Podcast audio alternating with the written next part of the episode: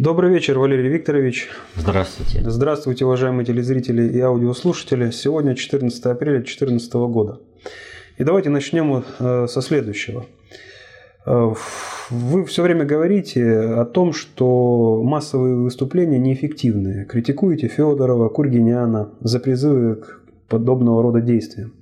А ведь реальная практика народа, народных протестов на юго-востоке Украины показывает совершенно иное. И мы это сейчас видим по телевизору. Там именно массовые выступления людей меняют обстановку, воздействуют на политику киевских властей и реально работают на достижение интересов. Как вы прокомментируете эту ситуацию? А, ну, это один взгляд на текущую обстановку. А если посмотреть на то, что происходит на Украине более глубоко, то там происходит именно то, о чем я постоянно говорил, о том, что массовые мероприятия, они неэффективны в плане управления, что они только тормозят и сливают энергию масс. Вот э, возьмем э, то, что вот сейчас как бы происходит. Э, все очень успешно в Донецке, да? Э, там двигаются, там города берут, там все прочее. Вот. Но если мы посмотрим по массовости, то в Харькове, где ничего подобного даже близко не подходит, там участников гораздо больше при массовости. Так ведь? А возьмем э, другую ситуацию.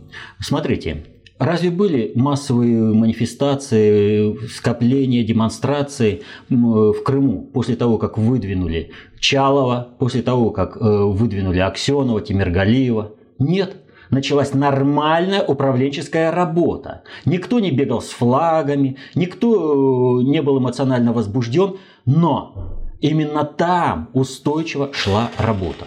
Вот когда носятся толпы людей на улицах, то говорить об управляемости процесса в плане э, самоорганизации масс – Э, очень даже трудно, если говорить не...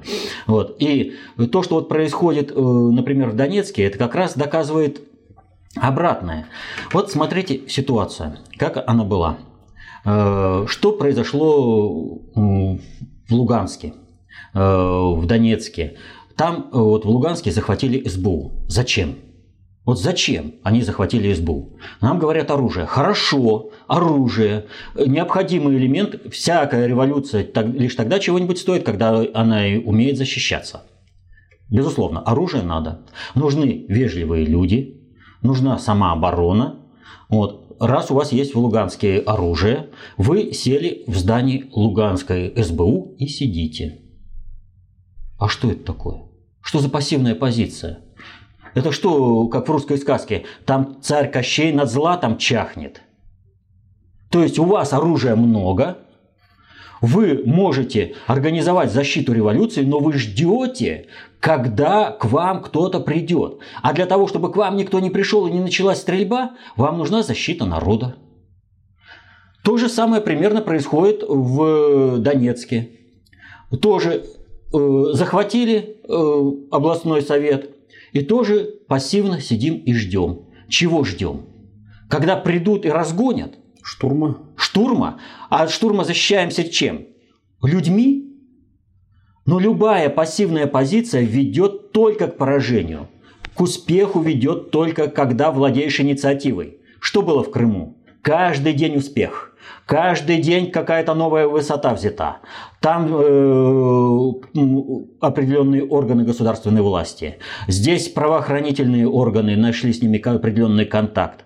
Вот. И не надо было там штурмовать ничего. Там все спокойно работали на одну перспективу. Нечто подобное можно было сделать и на Юго-Востоке. Но только вот э, ночные бдения, массовые митинги. А что, людям делать больше нечего?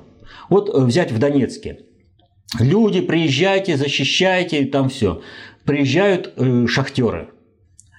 Вы приехали надолго? Нет, мы только что со смены. Сейчас мы здесь простоим и отсюда на смену. Это что, нормальный отдых? Много людей смогут так выдержать?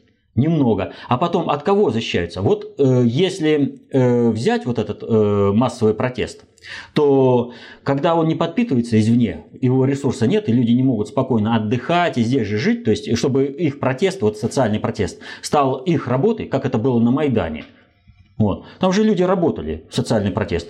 У них фактически это было развлечение, за которое они получали зарплату, они получали питание, их содержали, все, пожалуйста, давай, манифестуй и все. То э, здесь совершенно другая ситуация. Люди на собственные ресурсы. И достаточно подождать, и этот протест сам собой закончится по мере исчерпания ресурсов. Вот. Дальше. Вот. Э, что делают э, в этом плане? Э, как дальше ведут себя вот окопавшиеся, да, и вот привлекающие к себе людей? Они начинают вести какие-то переговоры с назначенной властью Киевом. Нелегитимный. Нелегитимный. Но если, ребята, вы ведете переговоры с этой властью, то вы автоматически признаете ее легитимность и, соответственно, по мере совершения поступков ваших, вы являетесь преступниками. Понимаете? О чем я постоянно говорил? Никакой признания, никакой легитимности. Все переговоры о, с этой властью могут быть только об одном. Об их капитуляции. Понимаете? А с органи... с органами государственной власти переговоры могут быть только об одном. О том, что было принято Народным Советом, там, по референдуму, как организация работает. Не более того. А здесь вот они пойдут на референдум. Ребята, если они организуют референдум, то они и посчитают так, как надо. Это их будет референдум. А вы после этого, э, как сказал этот э, Филатов, э, заместитель э, Коломойского-то в Днепропетровске, да? Обещаете этой сволочи э, все, что они хотят услышать, а вешать мы их будем потом. Они и сейчас, и на всех этих переговорах будут говорить все, что захотите. Они потом будут вешать, когда будет разобщены, когда у вас кончится ресурс к противостоянию. И вот этот ресурс нужно ведь постоянно собирать, собирать. А что произошло? Вы смотрите, более правильные организационные действия произошли в Донецке. Э, силовой ресурс есть э, в Луганске, но между собой это никак не связано.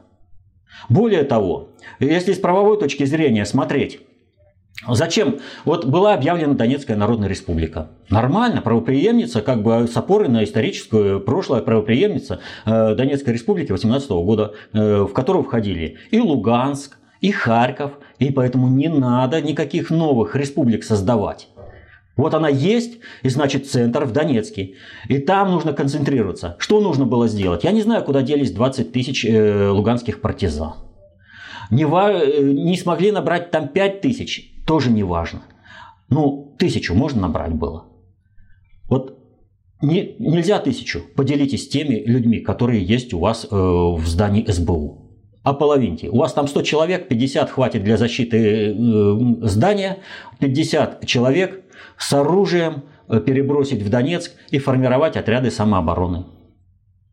Отряды самообороны выставляют блокпосты. Отряды самообороны организовывают патрулирование, Отряды, отряды самообороны обеспечивают безопасность работы по полному циклу. И дальше нужно двигаться. Нельзя заседать э, в каком-то отдельном месте. Вот, сколько бы вы ни ходили по улицам, это у вас в локальный будет конфликт. А если вы двинетесь дальше, ну, нужно постоянно брать какие-то новые территории. Если этого нет, конфликт, э, вернее, вот это, все это восстание, оно само собой угаснет. Не надо даже ничего погашать, нужно только постоянно людей дергать. Сейчас будет штурм, завтра будет штурм, держаться, не спать. Все, сейчас вот мы, понимаете, и люди сегодня пришли, завтра пришли, а потом привыкание, а потом не смогли, Понимаете? Жить-то людям надо продолжать, а потом уже и не надо никого присылать. Послали в здание уборщиц, те навели порядок, а потом черные воронки пошли по конкретным адресам и арестовывать. Поэтому в восстании в народном всегда должна быть динамика, должно быть управление. Не должно быть э, беспорядочного броуновского движения этих масс. Кто, что, как. И вот посмотрите, какая ситуация. 11 апреля в Донецк, в восставший город Донецк, приехал Яценюк. Это человек абсолютно трусливый. Вот по нему можно вообще определять э, по внешнему виду, что, как дела обстоят у киевской банды, как это было на Майдане. Когда э, дело очень плохо, вернее плохо, э, страх э, на лице Яценюка написан просто отчетливо. Когда очень плохо, у него не просто страх, у него паника и истерика. Вот. То есть он никогда, ни при каких условиях не поедет туда, где ему угрожает опасность. А он приезжает в Донецк и ведет себя абсолютно спокойно. Он не чувствует никакой угрозы. Почему? А потому что вот я то, что сейчас объяснил. Никакие шарахания масс людей, ничего вот это сидение в зданиях не давало. А они спокойно осуществляли управленческий процесс. А этот, э, кто он, э, приехал в Луганск-то. Э, Погнали, которого... Не Добкин? Да нет, э, не Добкин, тоже из правительства. Поруби, что ли? Ну, неважно. Тот в Луганск приехал. Что ему представляло это захваченное здание? Да ничего. Понимаете? А, все. Вот. То есть для них вот это э, восстание, оно было абсолютно беззубым бесперспективным в плане победы. Они ждали, когда закончится энергия, когда закончится ресурсная устойчивость и объект рухнет. То есть прекратит свое движение пусть какое-то хаотично. Э, и вот здесь э, в определенной смысле надо сказать, что неуспех вот этого массового движения во многом зависел от наличия провокаторов. Очень много провокаторов постоянно, везде. Вот когда смотришь видео, видишь и слышишь выкрики этих провокаторов, они грамотно передвигаются по площади э, для того, чтобы не было такого, чтобы в одной группировке один и тот же человек выкрикивал одни и те же лозунги. Это должно у людей складываться, что это разные люди, э, что это как бы вся толпа все это скандирует, и чтобы кому-то было присоединиться. Они очень грамотно циркулируют. Сколько их? Ну вот захватили Харьковскую областную государственную администрацию. Из 70 человек 16 э, при перевозке исчезли в непонятном направлении, когда их СБУ отсортировала, а остальных привезли в суд а этих отпустили. И все теперь э, прекрасно знают, когда проанализировали, эти 16 человек были провокаторами. И это же подтвердил офицер милиции, который участвовал э, в зачистке. Ну, он обеспечивал другой сегмент, но тем не менее он в этой операции участвовал. Вот. Э, то есть они ничего не чувствовали. И только 11 числа в ночь, в тот самый день, когда э, был э, Яценюк в Донецке, положение резко изменилось. И изменилось оно в местечке с очень смысловым названием Славянск. Ну, знаем, что Славянск произносят. Вот Славянск. Э, и что произошло? Ну вот пошла такая, вот, ну, понимаете, вот э, всегда управленец работает от э, текущей сложившейся обстановки, от определенной логики. Пошла захват э, определенных зданий, э, в первую очередь э, силового блока, то есть э, СБУ, милиция, да, Значит, что они сделали? Они взяли в первую очередь милицию. Грамотно, спокойно, без э, всяких интересов. После этого они взяли всю власть в районе и установили нормальное управление. Вот этот э, момент сломал весь сценарий. И только этот момент придал э, динамику всему процессу восставших э, на Украине, в Юго-Восточной. И дальше пошло нормально, город за городом, спокойно, э, по-нормальному. Берется управление, да, с небольшими издержками. Находились маргиналы, которые там хватались за оружие против собственного народа. Но они хотят служить банде, это надо понимать. Те, кто сопротивлялся в милиции, вот э, народной самообороне, они нравственно для себя определили, им жить в банде, им не надо нормальное государство, поэтому они хватались за автоматы. Вот. Потому что как юристы они не могут не понимать, что киевское руководство абсолютно нелегитимно. И выполнение приказов этого киевского руководства является преступным был прецедент, Нюрнбергский процесс. Но им нравилась эта преступная жизнь, поэтому они и схватились за автоматы. Якобы там они служат народу. Если бы они служили народу, то они в первую очередь должны были бы обеспечить конституционный, восстановление конституционного порядка, то есть арест киевской банды. Не допустить э, победы э, вот этой банды на Майдане. Вот. Э, дальше. Что вот э, продолжим? То есть, вот смотрите, с Луганска отправляется определенный отряд, э, который помогает формировать э, силы самообороны, организовывать управление. Когда это началось? После Славянска. Вот тогда мозговой, который ездил в Москву просить помощь, сделал нормально. Он поехал в Донецк с оружием. Нормально. Вот так и надо было с самого начала делать.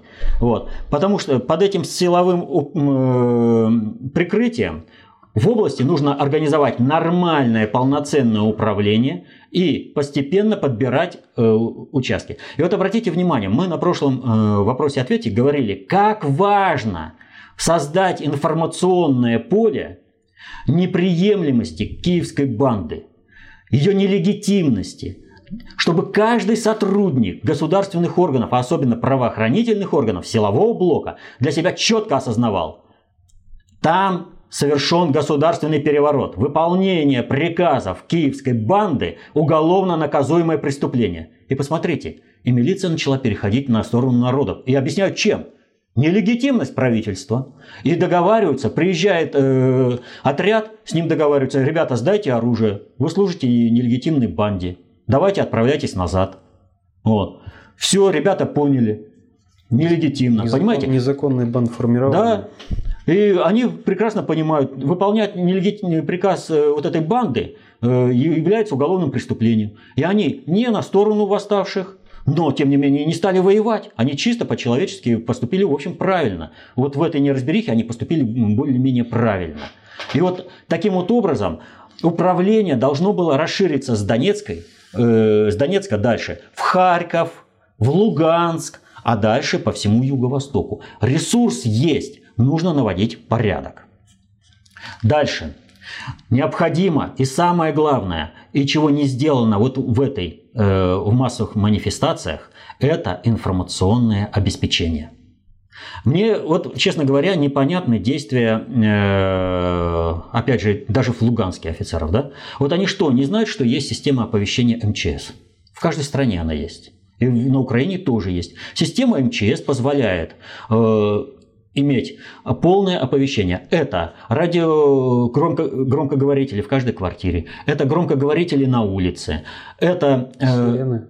Те же самые. Сирены те же самые, но это как бы сирены, оно непонятно. А вот э, громкоговорители, через которые можно давать информацию, когда есть радиоволна, а радиоприемники есть у всех, есть возможность выходить э, э, с телевидением, да, вот, не надо захватывать никаких телецентров. Возьмите МЧС и организуйте нормальное обеспечение достоверной информации. Это сразу подорвет действие, базу действий всех провокаторов. Люди, обеспеченные достоверной информацией, сразу успокаиваются. И они не толкутся без толку на всяких площадях. Но когда нужно их присутствие, их присутствие можно организовать. Кинул клич, и люди пришли. А чем они занимаются, когда они не на площади? Они занимаются обеспечением собственной ресурсной устойчивости. И в результате этого люди, э, вот этот протест может продлиться гораздо-гораздо дольше. Нигде средства информации МЧС не были взяты под свой контроль. Через средства массовой информации постоянно э, новости, э, которые идут с мира, э, свои областные,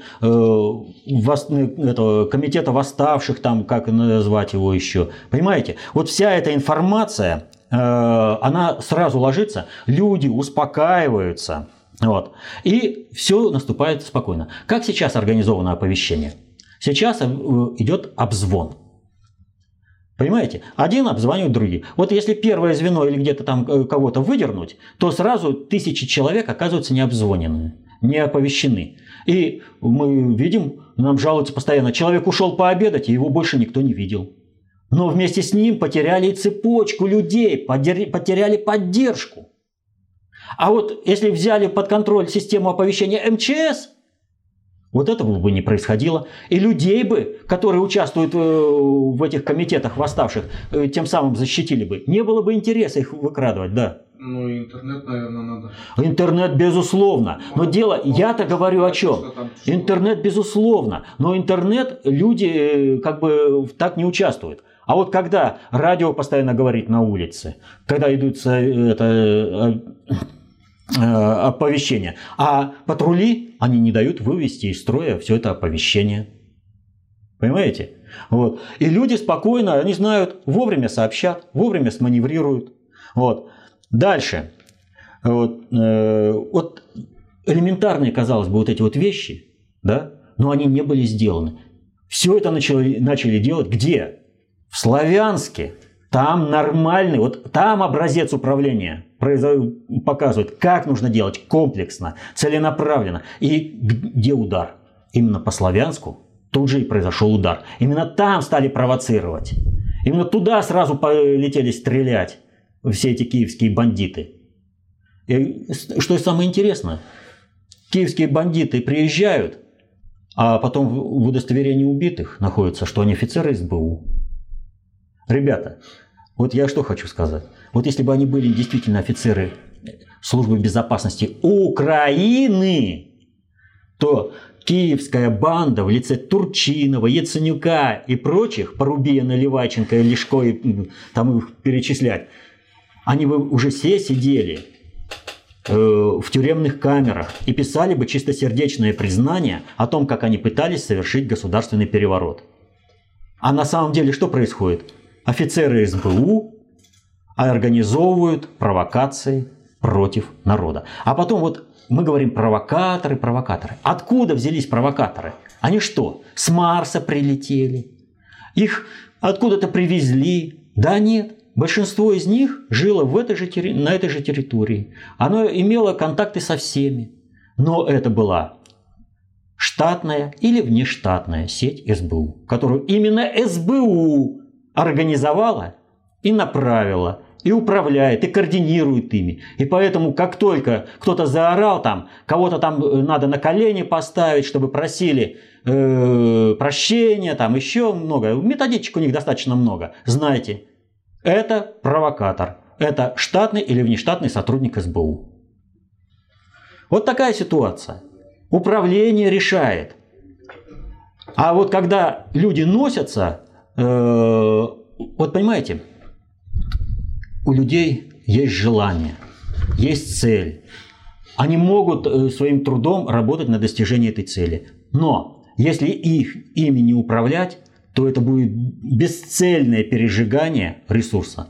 И мы можем видеть на примере, как в Крыму эффективно работали, как работали неэффективно здесь. В Донецке двинулись, а в Харькове до сих пор не могут двинуться, а в Луганске до сих пор никак не двинутся. А почему в Донецке двинулись? В Донецке Славянск. Вообще очень э, смысловое э, значение. Именно поэтому, чтобы не привлекать к этому смысловому значению, западные э, СМИ э, обязательно говорят «Славянск». Обязательно. Вот. Ну, мы не будем сейчас э, в этимологию, как, что, почему, не будем тратить время. Это как бы в данной ситуации не так важно. Ну, дальше еще есть вопросы по Украине или по порядку. Ну, давайте по Украине закончим. Может быть, что-то Здесь еще. Игорь э, просит э, прокомментировать тот вариант, который он э, предлагает по развитию событий. Здесь большая дискуссия получила. Чтобы глобальному предиктору аккуратно слить США, нужен хоть какой-нибудь предлог. Путин, как говорил Кедми, в мае заберет всю Украину. США накажут его долларом, и они рухнут сами в течение года-двух. Это будет отмазкой Обамы для внутренних ястребов и патриотов. Вместе с США будут сливать и Израиль. Всеобщая подготовленная экономическая катастрофа под предлогом борьбы с Россией и примкнувшись с ней Китаем, нельзя же наказывать варваров. И вроде бы ФРС ни при чем. Глобальный паразит, ну таким образом э, Игорь расшифровывает ГП, рассчитал, что при таком раскладе можно обойтись и без гибели цивилизации. Похоже на вариант?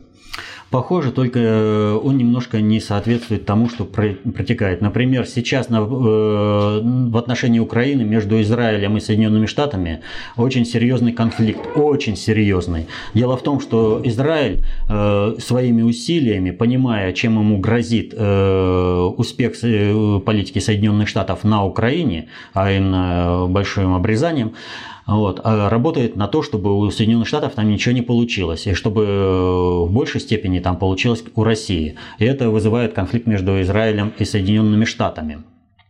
Вот. А, они, конечно, не хотят э, в Израиле, чтобы все получилось э, как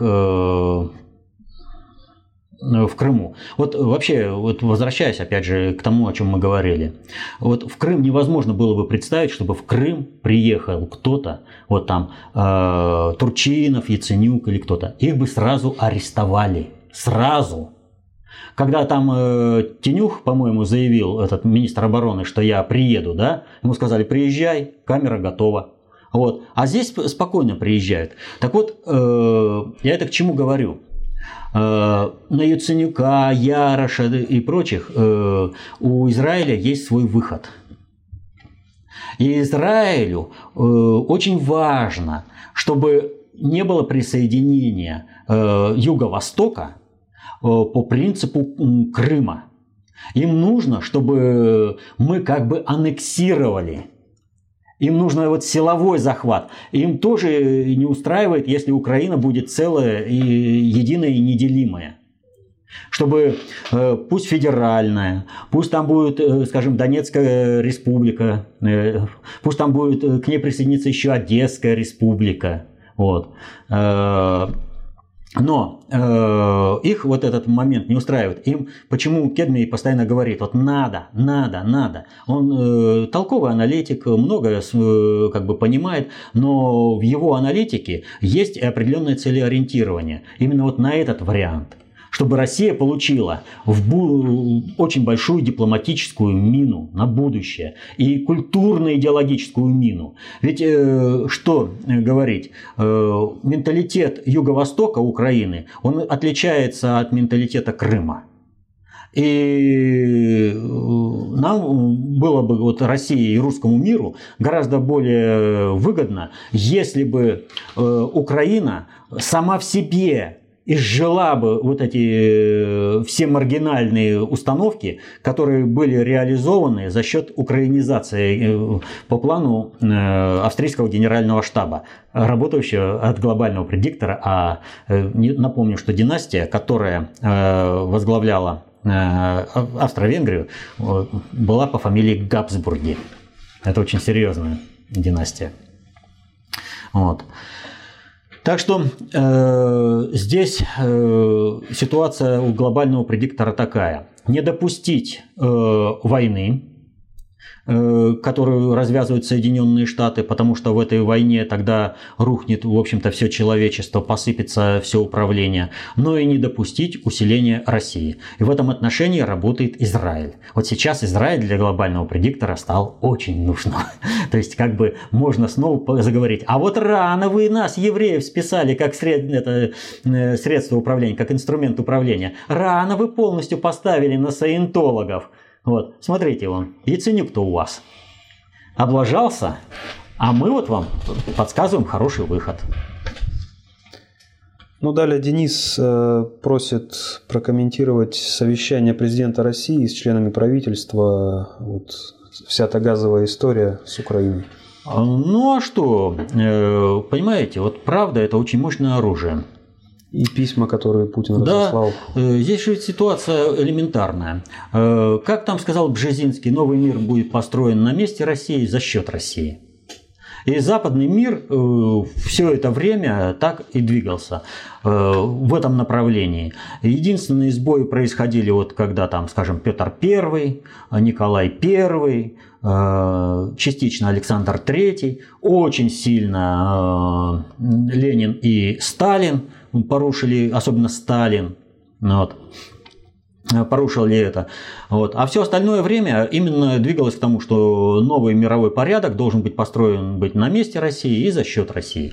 И вдруг, вот понимаете, э, Путин предлагает всему миру сейчас, ребятки, вы сейчас получите вот такую ситуацию. Мы, Россия, обрели достаточно такую ресурсную устойчивость, и мы не будем вас кормить по полной такой вот программе.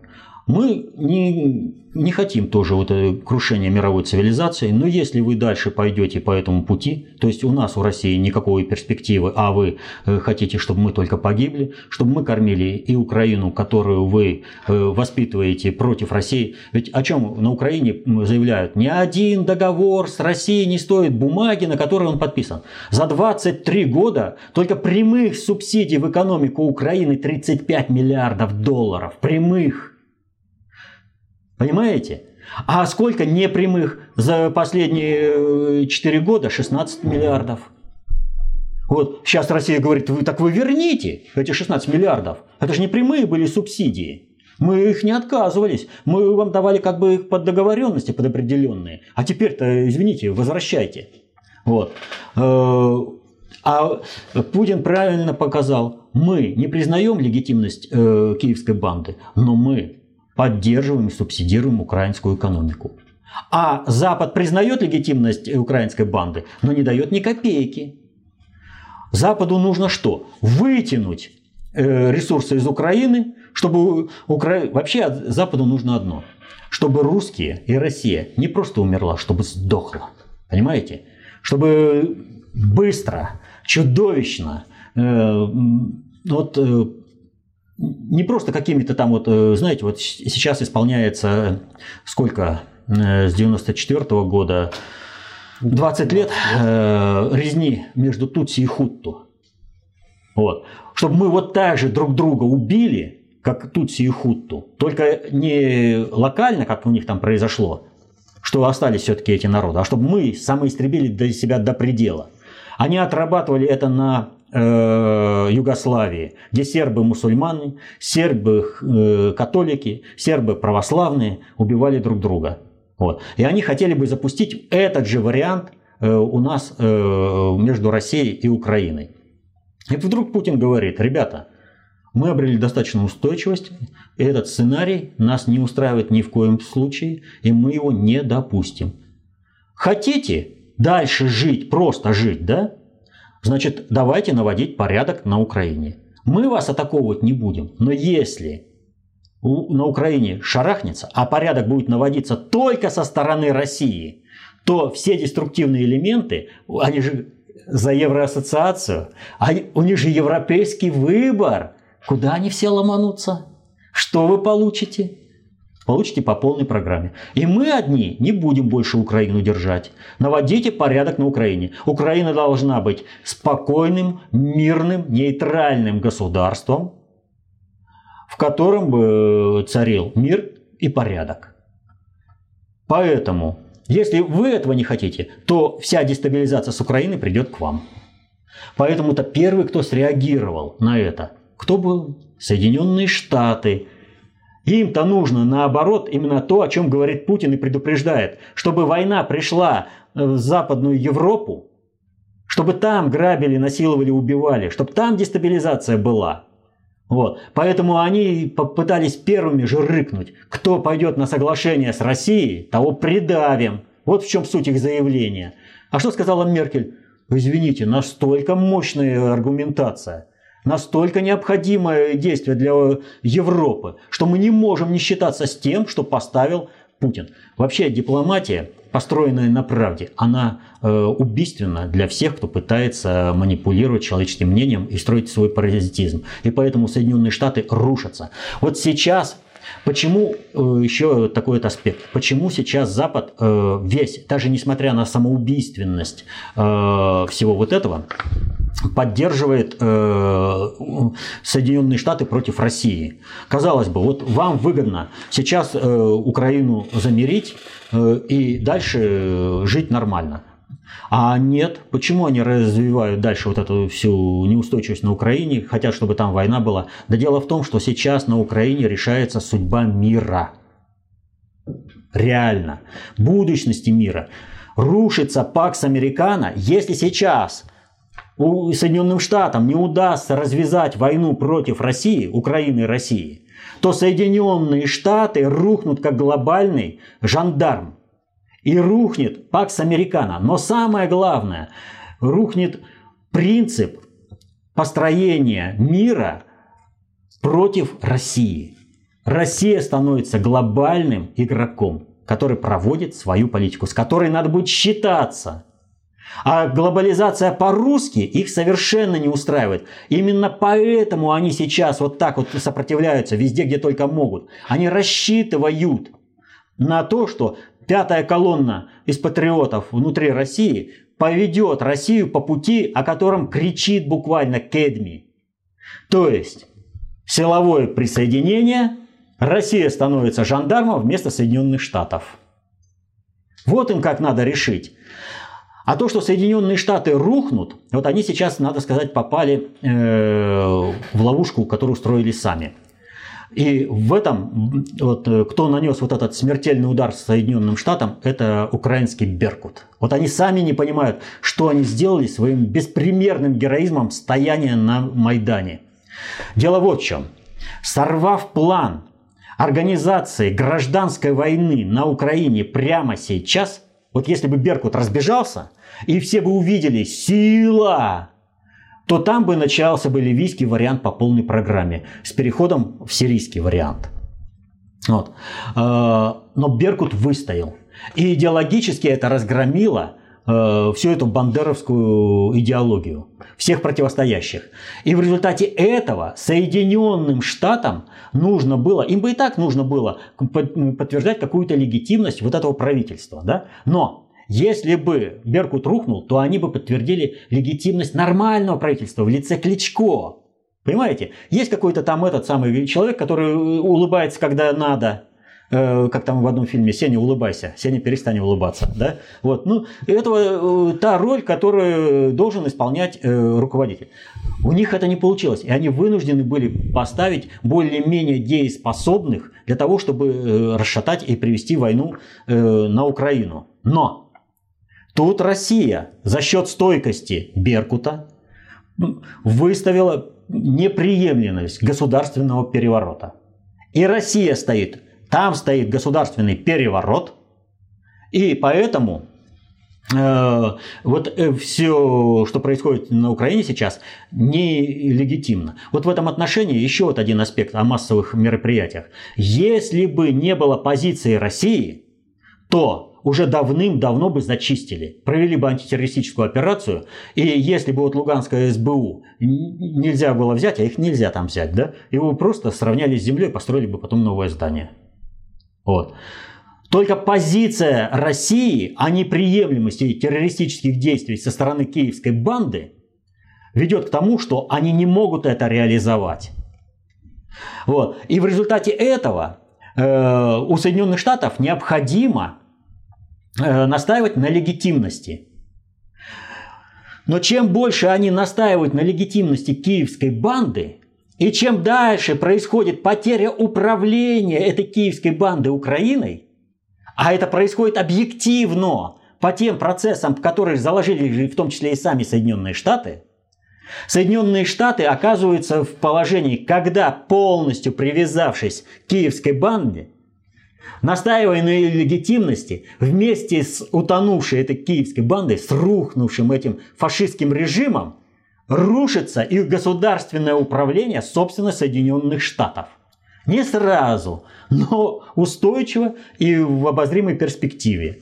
Окончательно. То есть им бы сейчас развязаться, но тогда побеждает сразу Россия. Они не могут с этим. Они настаивают на легитимности киевской банды. А значит, вместе с киевской бандой они погибнут дальше. Вот почему такое жесткое противостояние. Меняются правила жизнеустройства мира. Как пойдет дальше глобализация? Глобализация – это процесс концентрации управления производительными силами на планете Земля. Но если этот процесс объективен, то управление этим объективным процессом носит субъективный характер. И все вот предыдущие 3000 лет управление строилось на основе ветхозаветно-библейской концепции. И будешь господствовать над многими народами, а они господствовать над тобой не будут. Сейчас же идет перестройка и идет глобализация по-русски, когда каждому народу дается возможность, будущее, перспективы культурную. Понимаете?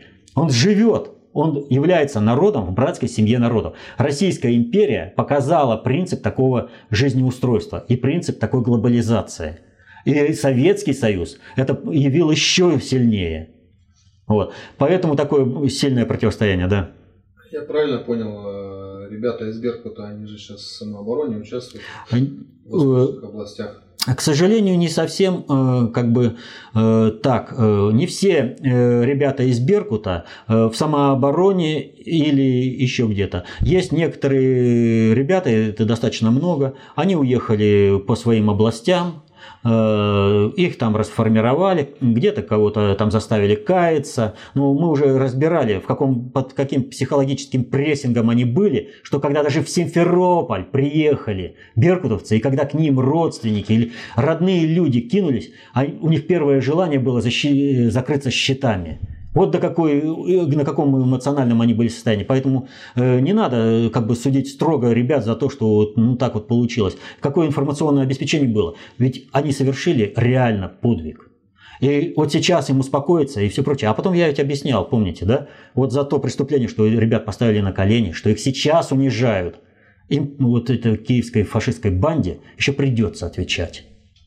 Вот. Но есть ребята, которые по разным обстоятельствам оказали, не поехали. Ни в Донецкую область, как им говорил Захарченко, ни в Крым не поехали. Ну и вот они теперь подвергаются репрессиям со стороны киевской банды. Вот, ну, например, киевский Беркут. Вот.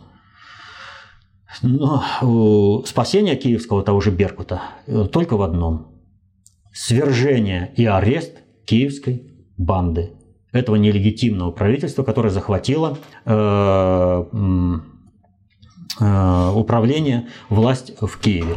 И в этом отношении очень важно вчерашнее выступление представителей э, руководства Украины, правительства, так скажем, в изгнании. Да?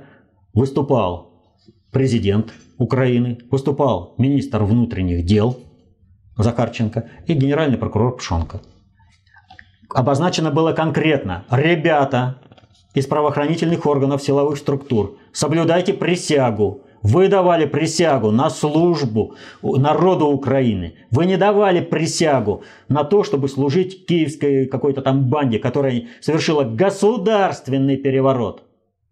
Даже по, вот по законам, которые сейчас э, на Украине, по всем законам, даже, вот понимаете, сколько бы они там не приняли, они не смогли перестроить все законодательное поле. Но по всем законам, которые сейчас действуют на Украине, киевское правительство нелегитимно. Оно подлежит аресту. Все эти Турчиновые, Яценюки и все прочее на основе вот этой законодательной базы. Они им прямо сказали, не выступайте против народа. Вы давали присягу народу Украины. А порядок мы наведем. Все будут арестованы, путчисты кто захватил власть, и все будут осуждены. И, между прочим, был назван список определенных, кто в первую очередь и гарантированно будет, в том числе и Юлия Тимошенко, которая присутствовала на совете, который проводил э, Бреннан. Э, директор ЦРУ. Да, да, да, директор ЦРУ. Вот. То есть он приехал, дал ЦУ и они разъехались выполнять. И на этом же... А почему там Тимошенко? Да потому что собрали всех более-менее функциональных, кто может управлять государством. Кто такой Турчинов?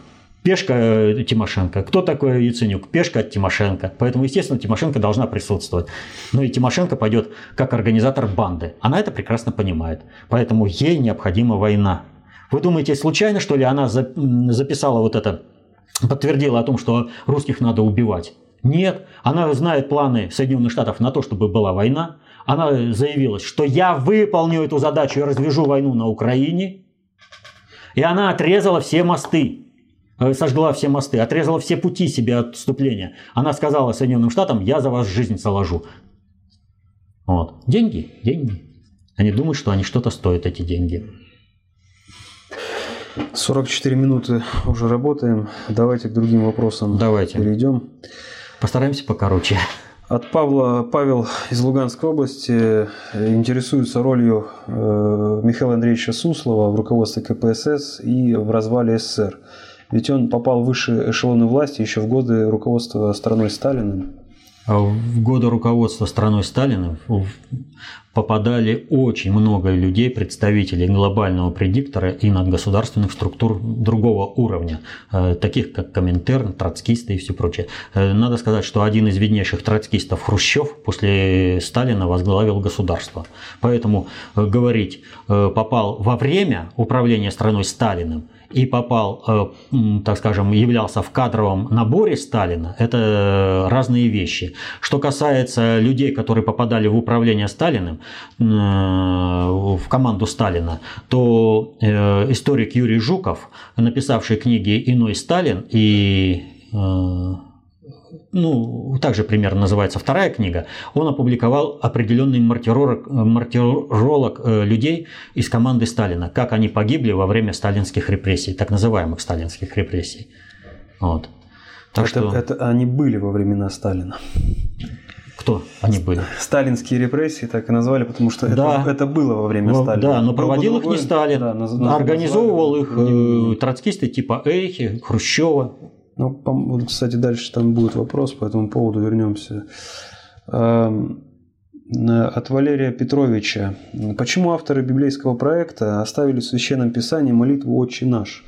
Ведь несмотря на толкование авторитетных богословов, что молитва состоит из семи прошений Господу, совершенно ясно, это по сути не молитва, а программа по переходу к человечному строю психики для каждого пользующегося ею, как раз в противоположность целям ГП. Глобальный предиктор не мог все вычистить и не все мог отредактировать, но все, что он мог сделать, вычистить и отредактировать, он сделал. Вы обратите внимание, как долго восстанавливалось канонические писания, сколько апокрифов было. Это была очень длительная борьба. И, естественно, если бы вот кто-то сидел, какой-то вот Михаил Андреевич Суслов, да, с карандашиком, так, вычеркнуть, вот это вписать, то и тогда бы вопрос э, как бы имел значение. Почему? А Татьяна спрашивает, никак не могу разобраться с глобальным предиктором и с Богом. Ведь изначально было понятно, что численность населения на Земле в какой-то момент будет критической. Если на низшем уровне регулирования происходит путем абортов, гей-пропаганды, уничтожения института семьи и так далее, то что думал Господь, зная, что ресурсы на Земле кончены, а человечество будет плодиться? И какие отношения между Богом и ГП? Не понял, что значит э, ресурсы кончены, а человечество будет плодиться. Значит, у человечества... Ну, что думал Бог, вот запуская этот процесс, вот, что когда-то Бог критическое... дал человеку выбор, возможность выбора, чего, кстати, для себя он не предусмотрел вернее, лишен. И человек, в общем-то, сам вы, может выбрать, стать человеком или же не стать человеком. И в данной ситуации все от человека зависит. А в, эколог... вот в любой экологической нише, любая популяция, она не превышает возможности системы. И поэтому, естественно, и человек э, при нормальном человеческом строе психики э, будет э, иметь ту конечную численность населения, которую экологическая ниша Э, способна бескризисно содержать. Ну, вернее, не содержать, а в котором проживать гармонично со всеми остальными элементами вот этой экологической ниши. От Юлия вопрос. Э, приводит он здесь цитату из работы ВПСР «Диалектика и атеизм. Две сути несовместны». Скука – это следствие утраты смысла жизни. Как найти смысл жизни? Только не надо говорить о человечном типе строя психики. Человек без общественно полезных знаний и навыков не людь. А осваивать эти самые общественно полезные знания и навыки скучно, в том числе и доту. А это вот как раз э, тот самый внутренний порог, когда человек э, сам для себя определяет, хочет он стать там человеком или не хочет стать человеком. Вот и все. То есть это тот самый выбор. Это режим социальной гигиены, который человек по отношению к себе осуществляет сам. Если ему скучно, значит, у него нет перспективы. Вот и все. Он сам себе закрыл будущее. Зауралец. Э, Валерий Викторович, я с удивлением обнаружил, что к Олимпиаде были выпущены в обращение новые монеты с олимпийской символикой, э, на которых изображен не тот герб, который изображался ранее на монетах и банкнотах Банка РФ, а новый герб, который соответствует гербу России. Кроме этого исчезло упоминание о Банке России. Что это значит, по-вашему? Я не видел эти монеты, поэтому не могу о них ничего сказать. Так, ну вот следующий вопрос. Также очень много откликов, дискуссия, плюс еще вопросы. Хотя уже отвечали, и мы давали ссылку на ваш ответ в прошлом, все равно просят еще раз. Э, большое спасибо за работу. Меня интересует вопрос от Натальи. Меня интересует вопрос касательно прививок. В одном из роликов сказано, что они являются орудием геноцида. У меня маленький ребенок, сейчас решается вопрос о вакцинации. Какие именно вакцины опасны? Почему, э, почему-то очень страшно идти на прививку, хотя я сама медик. Значит, самой и надо разбираться, какую прививку ставить, а какую не ставить, какая нужна, а от какой надо отказаться. Это работа каждого родителя индивидуально. Разобраться, что он поставит и как поставит. Эту работу никто не проделает э, за человека сам. Вопрос от Сергея. Некоторое время назад появилась информация, что Россия планирует арендовать морские базы во Вьетнаме, на Сейшелах, Кубе, Никарагуа и так далее. Эти базы располагаются вблизи торговых путей. И появляется мнение, что ГП из России готовит нового мирового жандарма. Так ли это? Ну, хотя уже ответить. Глобальный жан... это глобальный предиктор. Хотел бы видеть э, из России нового жандарма на замену Соединенным Штатам. Вот. Но глобализация по-русски, которая происходит э, в России и которую предъявляет Россия всему миру, не устраивает глобальный предиктор, поэтому, естественно, он вставляет палки в колеса. Что касается э, морских баз э, по миру, ну это вообще объективно в любом сценарии. Готовит ли глобальный предиктор из России жандарма? Не готовит. Это логика обретения суверенитета. И это если мы хотим, чтобы наша страна была мощный и суверенный, мы должны обеспечивать э, достижение своих интересов в любой точке мира. Вот Соединенные Штаты не просто так ведь ставили, но у них другие интересы, у них подавлять, а нам нужно защищать. Так что здесь... Стас спрашивает, возможно ли в Казахстане война на почве национализма? Казахстан хотят переименовать в Казак-Ели, э, что переводится как «Родина казахов». Об этой инициативе пишут в газетах Казахстана, пишут, что вопрос находится на рассмотрении. Уверен, что решение этого вопроса зависит от, от разрешения ситуации на Украине. Прокомментируйте, пожалуйста, как связаны эти события, какое может быть развитие этой ситуации. Ну как связано? Э, глобальный предиктор давно бы хотел э, взорвать все, где только может.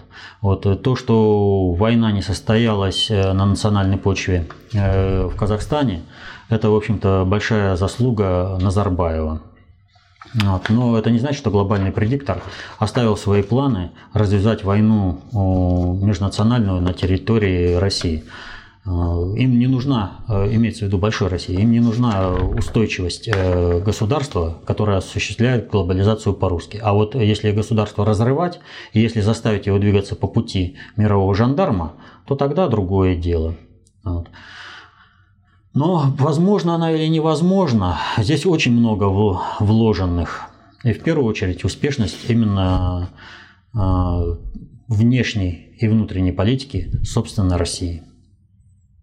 Ну, кстати, касаемо Назарбаева, прокомментируйте а, его выступление касаемо того, что граница между Украиной и Россией до сих пор не проведена официально а, по международному. Вот смотрите, э, нас разворачивают на э, этот вариант силового захвата определенных территорий Украины. В случае, если границы не определены, то даже если мы сейчас присоединяем Юго-Восток, то никаких международных законов мы не нарушаем, никакой аннексии не совершаем по той простой причине, что границы не лимитированы. И это очень большое заявление, это очень важное заявление, которое подтвердил Пан Гимун. То есть идет э, нормальная работа, то есть вы э, давите на то, чтобы мы решили силовым путем.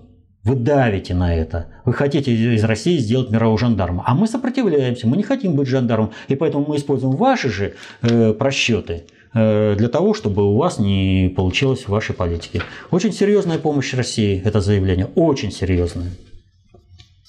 Там, по-моему, как говорили, до сих пор является в составе СССР, да. это республика.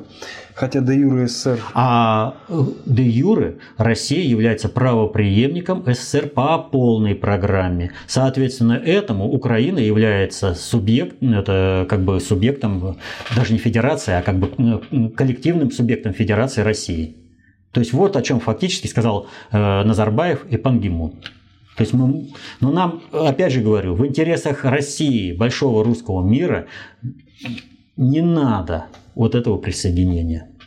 Вот, потому что очень много будет проблем в будущем. Нам бы хотелось, чтобы этих проблем было меньше. Вот. Но опять же, все происходит наилучшим образом, сообразно реальной нравственности и этики всех участников процесса. Поэтому нужно быть готовым к любому варианту. И вот Путин и нормально работает. Вопрос от Ирины. Сейчас все вертится вокруг энергоресурсов и их ограниченности. Но ведь еще тот же Тесла открыл неисчерпаемые источники энергии, и потом просачивались истории о других открытиях, которые бы отменили власть нефтегазовой экономики над нашей планетой. Таких разработок в настоящее время очень много, но им не дают развиваться. Или э, само слово «власть» и есть ответ. Или само слово «власть» и есть ответ. Почему в России не внедряют эти технологии? Тех... Вообще... Хотя и в мире тоже. Источники энергии, вообще энергообеспеченность э, вообще общества – это очень мощное оружие и орудие управления. И при наличии, при доминировании в обществе э, нечеловеческих типов психики слишком большая энергообеспеченность приведет к тому, что человечество станет как обезьяна с гранатой. Вот этого не надо. Нужно ну, сначала, чтобы человечество доросло, э, нравственно доросло до того, чтобы оно могло э, вот, распоряжаться этой энергией безгранично. Юрий э, приводит ссылку на видео. Э, на стадионе ветром разрывает огромный флаг США. Просто случай или знак свыше? Безусловно, знак свыше. Видео известное. Там э, вдруг в солнечный день набегает облако, э, тень такая мощная, сильный ветер и разрывает флаг США, который накрывает стадион. Стадион, футбол а, является как бы аллегорией на земной шар и управление им. Схема управления. Да. Э, Все это накрыто американским флагом, Пакс Американо. Сейчас Э, Пакс Американо рушится. Это символично выразилось э, в разрыве этого флага. И э, сразу после этого опять солнце и ветер утих. Антон Дерябин. Валерий Викторович, будьте добры, прокомментируйте тот факт, что в «Мертвой воде» чистка 30-х годов в России описана в положительных тонах. Неужели миллионы репрессированных были вредителями и дураками? Как нам, русским, относиться к этому факту, к этому тяжелому душевному грузу? Ну, вы знаете, э, я не знаю, как там про миллионы репрессированных, да, чего не сказать сразу про триллионы, как один э, этот, э, из либерастов на радио «Эхо Москвы» настаивал, что там полтора триллиона, да, было расстрелянных. Ну да, да, да, что-то было такое. Вот. А, есть определенные данные, э, что с 27 по 53 год было расстреляно порядка 700 тысяч человек. Ну, здесь О, приводится цифра 648. Да, 648. Вот. Э, ну, в любом случае, это не превышает 700 тысяч человек. Причем это всех расстрелянных. Э, и разные бандформирования. И убийцы, и, убийцы, насильники, и преступники во время Великой Отечественной войны. Вот, э, всех казненных по приговорам. Поэтому о миллионах что тут говорить. Это сказка, которую специально выдумали. Почему положительно? Ну, дело вот в чем. А, троцкисты запустили маховик репрессий против э, русского народа. Э, потому что им не нужно было, чтобы э, Советский Союз устаканился и стал бы строить социализм в отдельно взятой стране. Им нужно было то, чтобы Советский Союз пошел и понес бы революцию на штыках, как это делали до него и Бонапарт, и другие революционеры. Вот. А Сталину удалось эти репрессии развернуть против их организаторов. И в результате этого многие революционеры, очень многие революционеры в ходе сталинских репрессий погибли. Поэтому, естественно, это очень положительный факт для России и ее будущего. Когда в ходе собственных репрессий погибли те, кто организовали репрессии против народа. Ну, здесь э, вопрос к администраторам сайта. Александр Юрьевич Суворов просит сделать сквозную нумерацию вопросов. Э, со встречным предложением обращаемся к Александру Юрьевичу. Вопросов э, и комментариев, поступивших на сегодняшний момент, более трех тысяч.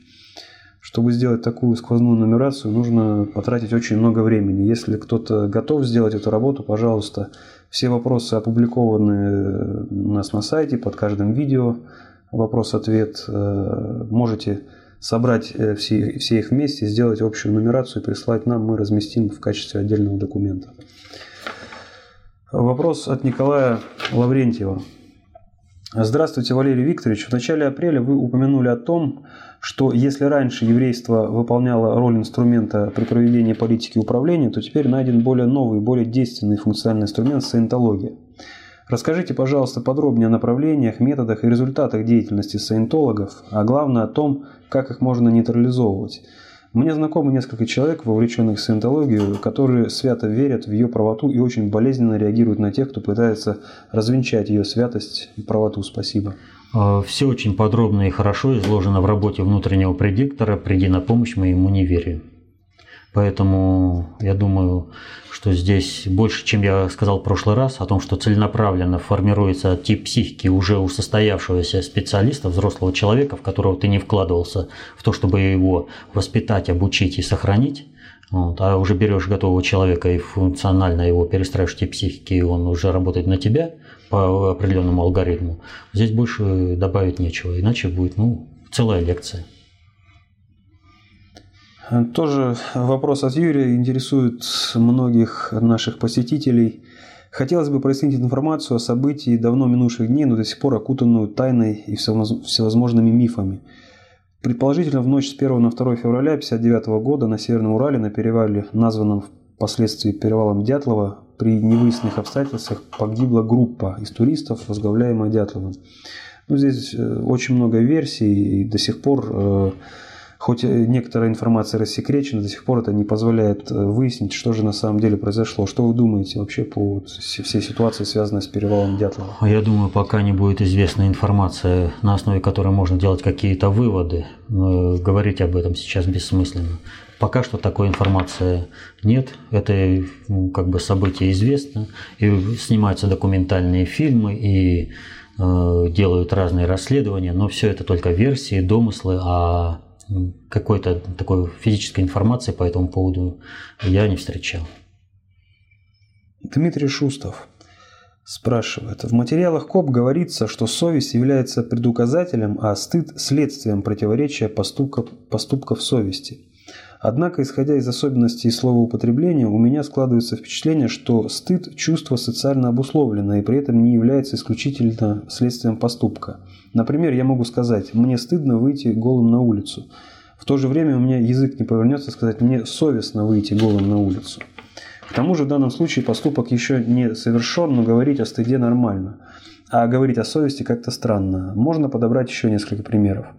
Из этого я сделал вывод, что и совесть, и стыд могут быть как предуказателями, так и возникать постфактум. Но если чувство стыда является социально обусловленным, нравственно обусловленным, то совесть – это чувство, выражающее объективную меру добра и зла, данную человеком Богом. В чем я ошибаюсь? А, в трактовке слов и в конкретно семантическом употреблении. Это, вот понимаете, как две границы, которые вот у дороги есть э, параметры – вот это две границы – стыд и совесть. Вот. Одни вещи совестно, другие стыдно. Вот. И... В семантике слов запутался человек. А если есть у вас информация, Вера просит э, дать оценку личности Антону Кобякову, которого Путин назначил своим советником. Нет, у меня такой информации нет, которую бы мог дать. Э, вопрос от Александра просит прокомментировать смерть 13 банкиров. Так называемый банковский листопад? Ну, вот это опять же к вопросу о структуре глобального предиктора. Многие считают, что если он возглавляет какой-то там супер крупный банк, то он сразу входит э, в мировые семейства. На самом деле нет, они просто наемные рабочие, которым э, позволено было войти в эту структуру. Если он хорошо себя зарекомендовал, то тогда э, он может состояться в качестве какой-то новой династии, дать даже новую фамилию, ну вот как Оппенгеймеры, например, я уже об этом неоднократно говорил. В данной же ситуации что? Банкиры зачищаются для того, чтобы скрыть определенную информацию. Вот, они свою отработали, неважно, что они работали хорошо, ну вот просто наемный персонал это вот э, отматросили и бросили. Марвел сделал свое дело, Марвел может уходить. Вот и все. А сейчас э, совершается очень большой такой стратегический поворот, еще раз говорю. Происходит перестройка управления всем миром. И, естественно, кто качественно скроет за собой хвосты, тот э, сможет э, претендовать на успех в управлении. Вот идет зачистка хвостов носителей информации и на кого замыкаются управленческие целые цепочки каких-то процессов – вот. Они исчезают. Вместе с ними и информация исчезает. Она рассыпается на фрагменты, которые очень трудно выявить. От Стаса. Валерий Викторович, еще один вопрос. Как научиться понимать язык жизненных обстоятельств? Вижу события, но не могу, не могу его объяснить. Как понимать? Пытаться осмыслить, тогда и э, объяснить сможете. Если вы увидите какое-то событие, то вы должны обязательно соотнестись э, с нравственным стандартом. Что вам это событие несет? А, оно для вас благожелательно или нежелательно? И в соответствии с, с вашей оценкой этого события вы должны э, действовать таким образом. Либо чтобы это событие состоялось, либо не состоялось. Вот. А то, что там вы лексически не можете выразить, то это не всегда и надо. Вот. Хотя к этому стремиться, конечно, надо. Но опять же, язык жизненных обстоятельств строго индивидуален. Строго индивидуален. А, Макс из Крыма просит объяснить значение библейской десятины. Элементарно. Необходимо, вот есть люди, которые занимаются производительным трудом, но для того, чтобы общество функционировало э, по полной функции, нужны и другие специальности, э, профессии, которые бы обеспечивали функционирование общества, но они не являются производительными, то есть ими не прокормиться. Значит, э, общество должно каким-то образом перераспределять продукцию труда для того, чтобы обеспечить деятельность этих людей. И вот если брать шесть приоритетов, то мы знаем, самое э, как бы быстродейственное, но самое э, недолговременное воздействие – это шестой приоритет. А самое э, медленно действующее, но самое долгосрочное устойчивость в управлении – это первый приоритет, методологический. И вот если выстроить управление на этом приоритете, то можно управлять странами и народами очень долго. Ну вот как сейчас выстроено управление на основе ветхозаветной библейской концепции управления, мировоззрения. И все страны и народы, даже не замечая того, работают на э, определенного глобального предиктора, причем он в рамках, как бы, это никто, коварный никто, который ослепил э, циклопа.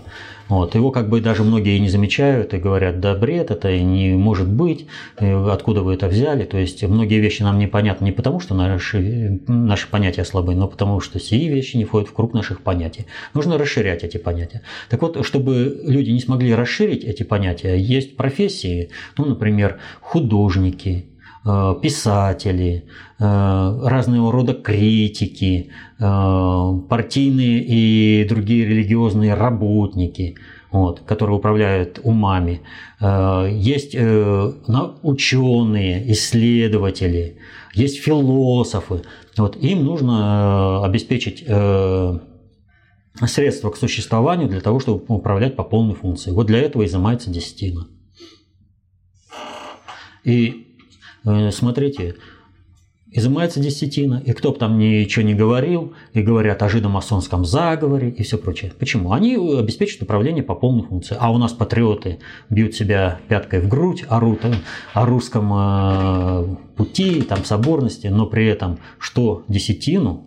Или я куда-то там что-то пожертвую? Предприниматели есть такие причем большинство. Ни в коем случае. Я лучше он в синагогу десятину заплачу. Потому что они мне обеспечивают возможность бизнеса. А вот сформировать собственную систему бизнеса, здесь жалко денег. Кстати, вот насчет бизнеса также был вопрос э, в текущем э, списке.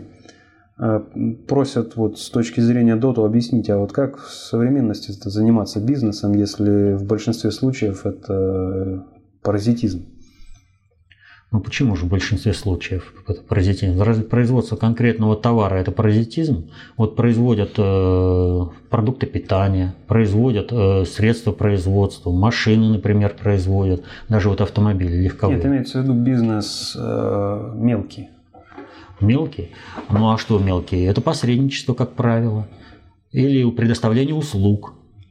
Э, разве там, скажем, здоровый образ жизни, э, какие-нибудь центры там э, физкультурные залы, разве это не нужно людям, особенно в городе, в, общем сильном мутагенном факторе? Поэтому да, было бы хорошо, если бы человек работал на природе. Но если у него такой возможности нет, а тело все равно требует физических нагрузок, в силу ограниченности и много такого энергоресурсов да. населения в города у нас э, сгоняется. Да, у нас сгоняется население в города. И посмотрите, человек, который не имеет физических нагрузок, у него бионуклеиновая оболочка очень быстро разрушается. Поэтому э, предоставление вот эти тренажерные залы – это разве паразитизм?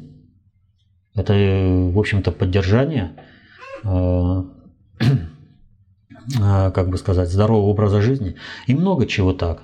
Явным паразитизмом, вот э, несмотря на то, что как бы вся экономика построена неправильно, а экономика это, в общем-то, выражение нравственности, и с изменением нравственности меняется экономика, вот, э, явный паразитизм только в одной сфере – это в системе кредитования под процент.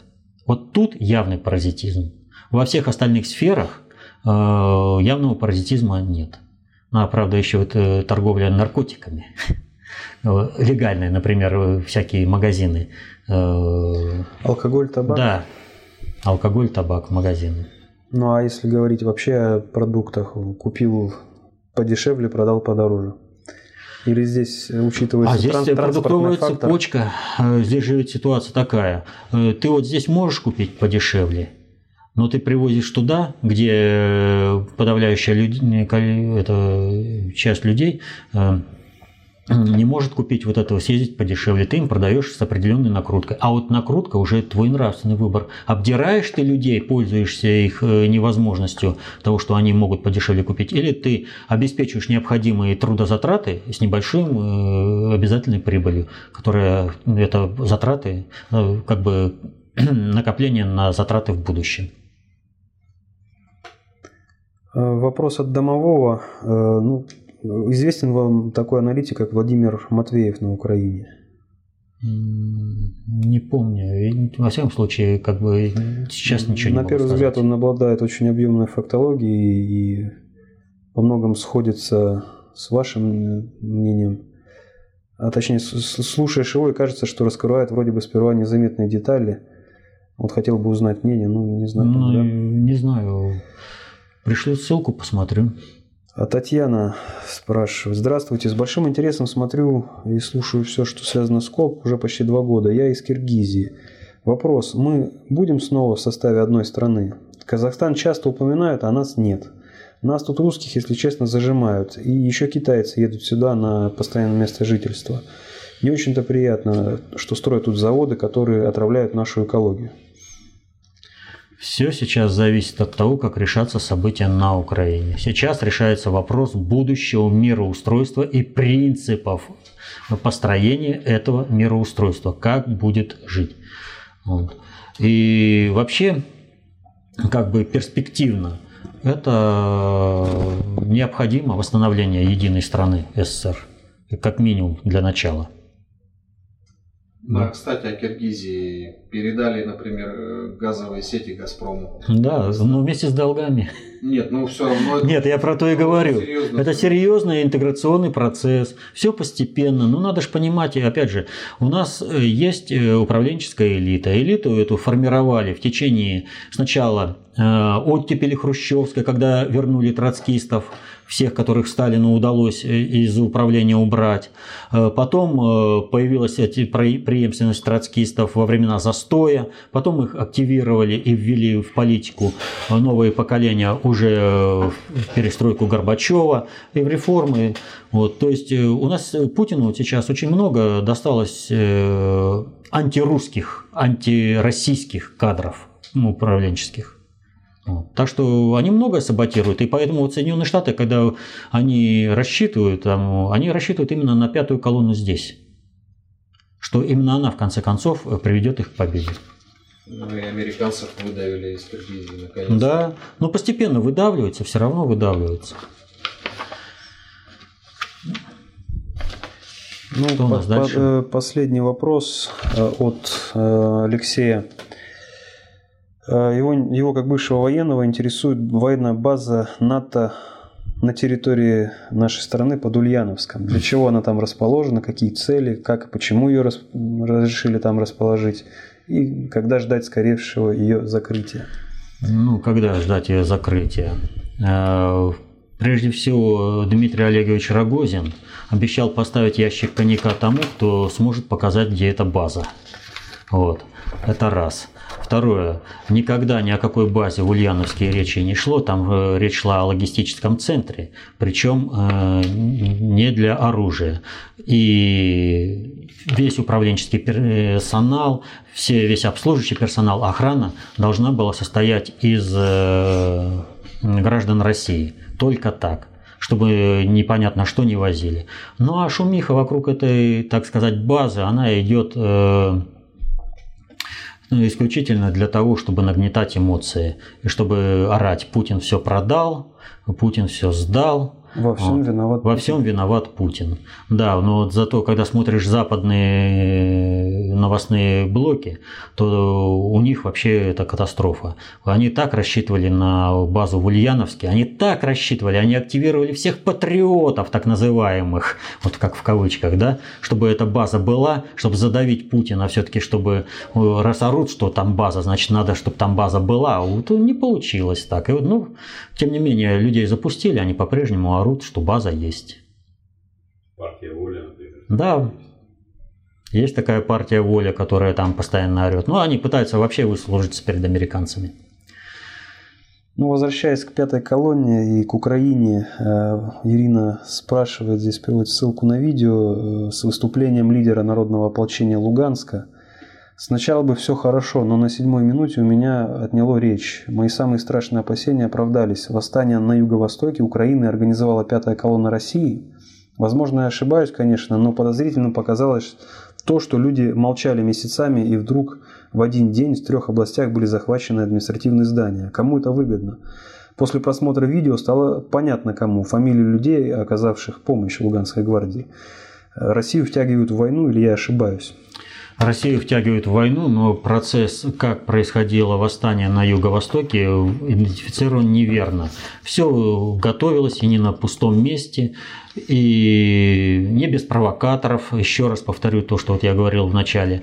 Вот, э, не, но тем не менее, э, весь процесс, он э, обеспечен именно информационным содержанием, нравственным ориентиром всего населения Юго-Востока со всеми его плюсами и минусами. Вот. А попытка там, естественно, есть столкнуть Россию с мировым сообществом на основе как бы аннексии э, части Украины. Э, хотя, вот, ну, ну сколько уже можно говорить? Все, и Путин, и Лавров, и все, и все действия, которые осуществляет Россия, показывают, мы не хотим никакой аннексии. Нет там никакого российского присутствия. Вообще нет никакого российского присутствия. Есть обеспечение дипломатическое, чтобы там не задавили людей. Есть э, силовое обеспечение, то, что вот Путину дали решение, это разрешение на применение войск э, в случае, если там начнется бойня вот, чтобы не допустить этой бойни людей, чтобы не допустить геноцида людей. Вот, вот Россия осуществляет э, вот такое прикрытие. А дальше на Украине люди должны разобраться сами. Вот. Так что, еще возвращаясь... если бы, вот минутку, если бы там Россия организовывала, то поверьте мне, не было бы таких ошибок, ляпов и вот такой нестыковки, и не ждали бы, пока их там задавят люди, честно пытаясь докричаться до какой-то там власти, не во многом понимая, что она нелегитимная, но что-то вот такое вот там, какие-то переговоры вести. Было бы сделано гораздо эффективнее, чем это было сделано в Крыму. Просто гораздо эффективнее. Потому что вот э, сейчас э, на юго-востоке восставшие допустили все возможные, не просто вот все возможные, одно слово, да, а вот все возможные ошибки организации Которые народного восстания. Вот, это просто вот, ну, вот любое действие берешь, ошибка. Причем даже правильное действие, которое совершалось, оно совершалось с ошибкой, с большим негативным э, эффектом. Но люди э, делали от чистого сердца. Положение начало выправляться, резко выправляться после Славянска. А вот э, восстание э, Юго-Востока и вообще события на Украине показывает, как необходимо, чтобы все люди без исключения обладали знаниями об управлении социальными структурами, об общностями, суперсистемами. Понимаете? Вот если бы вот это происходило управление со стороны России, то поверьте, вот этих ошибок не было бы. Все было бы сделано красиво, грамотно. Но это России не надо. Понимаете? Еще на прошлом э, вопросе не успели мы задать этот вопрос. Э, в свете того, что нынешнее э, руководство Украины нелегитимно, как вы можете прокомментировать встречу Лукашенко с Турчиновым? Лукашенко по-прежнему маневрирует. Он маневрирует между Соединенными Штатами, глобальным предиктором и Россией. Вот. И Лукашенко в определенной степени для стороны, для России, он как бы буферное звено э, между нелегитимным правительством э, Украины и Россией. То есть, э, как бы, вот понимаете, не должно быть э, зоны нестабильности. Поэтому какое-никакое, а какие-то контакты с этим управлением все равно должны быть. Даже во время Великой Отечественной войны, во время Второй мировой войны, через третьих и пятых посредников все равно по части вопросов э, были контакты и между Советским Союзом и Германией, между Великобританией и Германией, между Соединенными Штатами и Германией. Вот. Посредником выступали там всякие красные кресты, шведские дипломаты, швейцарские, то есть те, кто, кому можно было запустить определенную информацию, именно вот таким вот образом на Сталина и вышли с предложением обменять э, сына на Паулюса. Вот. То есть есть как бы вопросы вот, э, поддержания необходимого вот этого контакта.